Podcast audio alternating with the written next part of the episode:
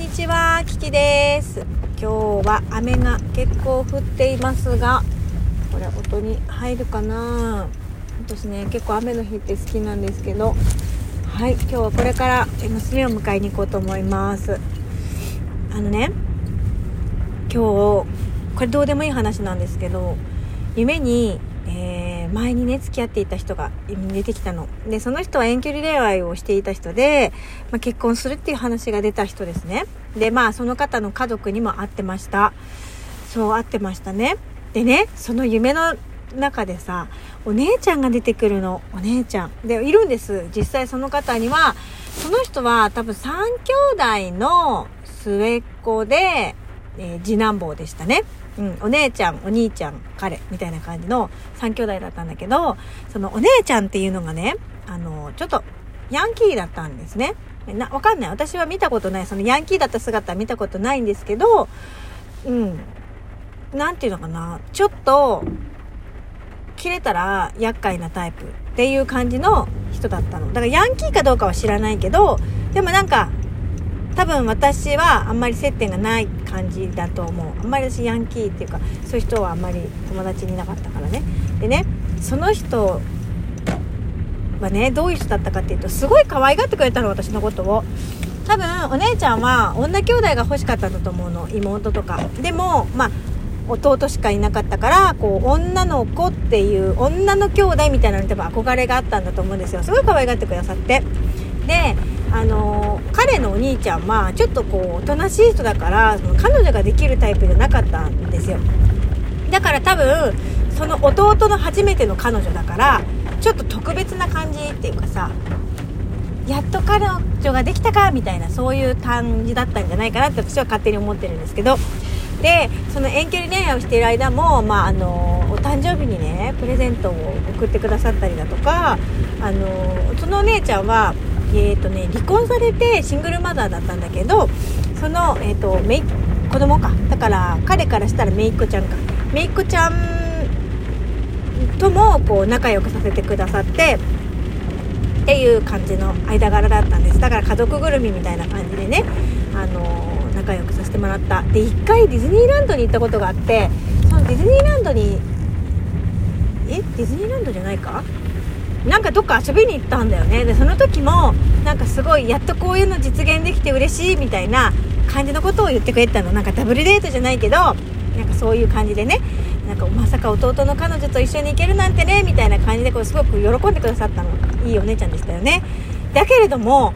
あの聞くところとかによるとなんか結構なんか怖いからねみたいな感じで聞いたの。なんか怒らせると面倒くさいタイプだから気をつけてねみたいな感じだったんですよ。で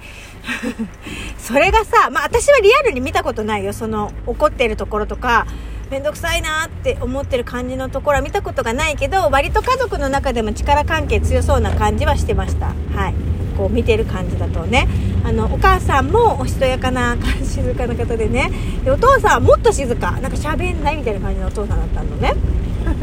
でなんかもうすごいお母さんが多分天然ボケっぽい感じのお母さんで、まあ、天然ボケなんて言っちゃいけないけどこう天然さんな感じでねなんかすごいなんかおしとやかなんだけどちょっと面白いこと言っちゃうみたいな感じのお母さんだったの。でなんかすごいやっぱ やっぱ嬉しかったんだろうね。その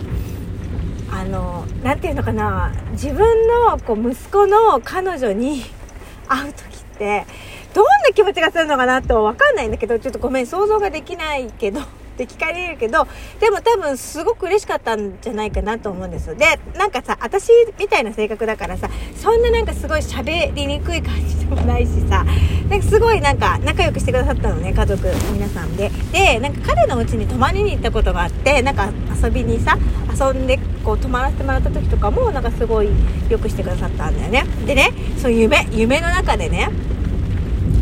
まあめんどくさいんだそのお姉ちゃんが。でもリアルには見たことないんだけどなんかすっごいお姉ちゃんに気使わないといけないの。で私やっぱりそのそういうめんどくちょっと面倒くさいタイプだよっていうのを聞いたからあの結婚したら多分面倒くさいんだろうなって思ってたんですよね、うん、で、まあ、やっぱりその何回も何回も別れたり付き合ったり別れたりしてたりしてなんかお家に行きにくくなったのよ。その別れてる間がすごく長い期間の時があってでなんかそれを機にちょっともうお家にはちょっと遊びに行きにくいなみたいな。なんか本当に結婚が決まってからだったらいいけどまたねなんかそういう風に2点3点するかもしれないからなんかあんまり行きたくないなみたいな感じだったの。で夢の中ではどういう感じだったかっていうとすごい気使わなきゃいけないの。だかお姉ちゃんをめっちゃ用意しなきゃいけないわけ。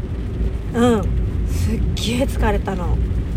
分かんないよ。本当に結婚したらそうだったかどうかは分からないにしてもめちゃくちゃ面倒くさかったですね。なんかその顔色かがわなきゃいけないしなんかお姉ちゃんを喜ばせるような言い回しで何かを言わなきゃいけないみたいな。なんか面倒くさいですよねそんなのね。っていう感じでした。でそのね何回かこう別れて付き合ってってやってた時のなんか感じから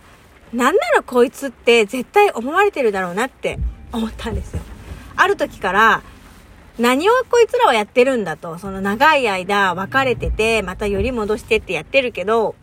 その別れてた間一体お前らは何をしてたんだみたいなことをね、思ってるんじゃないかって私が勝手に思っちゃったわけ。うん。あんなによくしてくれてたお姉ちゃんなのに、なんかいよいよ愛想疲れちゃったんじゃないかなって。もし私が逆の立場だったら、あんまりいい感じはしないわけ。何度も付き合って別れてって繰り返されて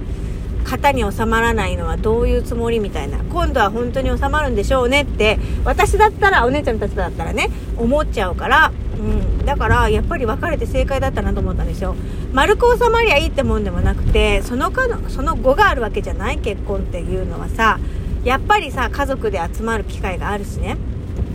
だからやっぱり私はあそこで終わって正解だったなって大正解だったなっていうのを思います。で今、えー、私長男の嫁なんですけど 笑えない私長男の嫁。なんか長男の嫁っていうドラマあったことない？あったよね。なんかさ すごいしっかりしてるイメージなの長男の嫁って。でもさ私じゃんこれじゃんって思って。だからあのー、全然そんななんか私が思ってる長男の嫁っぽくはない。です。イメージ図の長男の夢ではないね。自分はね。で、まあ、要は、えっとおねうんと、夫の妹さんは私より上だけど年が上だけど一応義理の妹になるじゃない？だからあのだから何ってわけじゃないけどあのすごくねみんなねあの付き合いやすい人たちなのよ。なんか変に顔色を伺うとかお膳立てしなきゃいけないとかもう全然そんなことなくてめちゃくちゃ自然体で入れるの。うん、でまあ言ったらうちの義理のお父さんとお母さんもさそういう感じでさ全然そんな「お母様」みたいな「お茶